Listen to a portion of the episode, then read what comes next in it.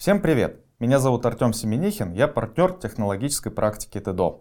Генеративный искусственный интеллект, который, например, вы можете попросить нарисовать картинку, составить текст или проверить код, это настоящий технологический прорыв для всех отраслей. Как любая технология, способная изменить саму структуру некоторых категорий бизнеса, он вызывает много споров далеко за пределами инженерного мира.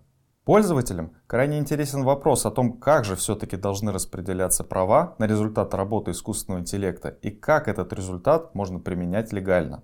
Проще говоря, кому принадлежат права на картинку, которую нарисовала нейронка, или статью, которую она для вас написала. Вам, как автору запроса, или компании-разработчику. И что вы с ним можете делать, не нарушая чьи-то права.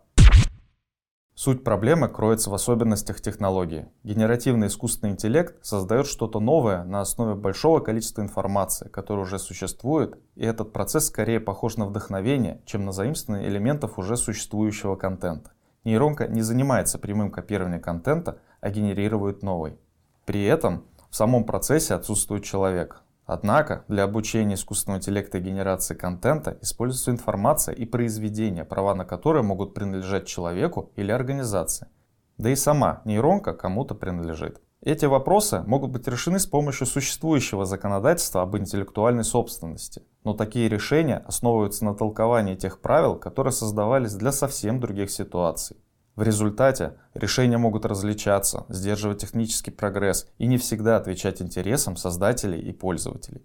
Поэтому в различных странах мира уже есть судебные и административные прецеденты как в пользу искусственного интеллекта, так и в пользу людей, чьими работами он вдохновлялся.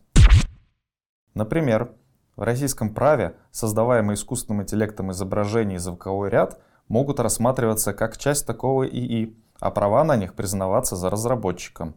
Это позволяет разработчику определять дальнейшую правовую судьбу такого продукта по своему усмотрению в пользовательской лицензии. По аналогичному пути идут иностранные разработчики. Практически все создатели популярных нейронок, способных генерировать контент, определяют и транслируют свое видение свободы и контроля использования результата искусственного интеллекта в пользовательских соглашениях, и это видение отличается. Так, например, самая популярная сетка по генерации изображений Midjourney признает правообладателями только пользователей, имеющие платную подписку, а результат, полученный по запросам пользователей без подписки, попадает под действие открытой лицензии, запрещающей коммерческое использование результата. В то же время DPI работает иначе. В их случае весь сгенерированный контент не охраняется каким-либо авторским правом, а значит ни у разработчика, ни у пользователя нет возможности ограничить использование полученного контента другими пользователями, в том числе коммерческое.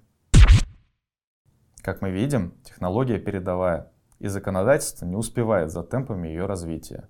На выработку единого подхода понадобится время. Сейчас можно утверждать, что многие разработчики нейросетей признают за пользователями свободу и контроль на сгенерированный ими контент – но ситуация может зависеть от конкретной юрисдикции и очень быстро меняться.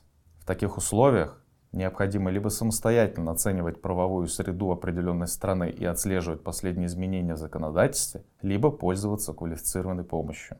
В ТЭДО есть очень сильная технологическая и юридическая компетенция. Поэтому, когда клиенты обращаются к нам за консультациями по данному вопросу, они могут быть уверены, что не только полностью используют возможности новой технологии, но и делают это безопасно для своего бизнеса.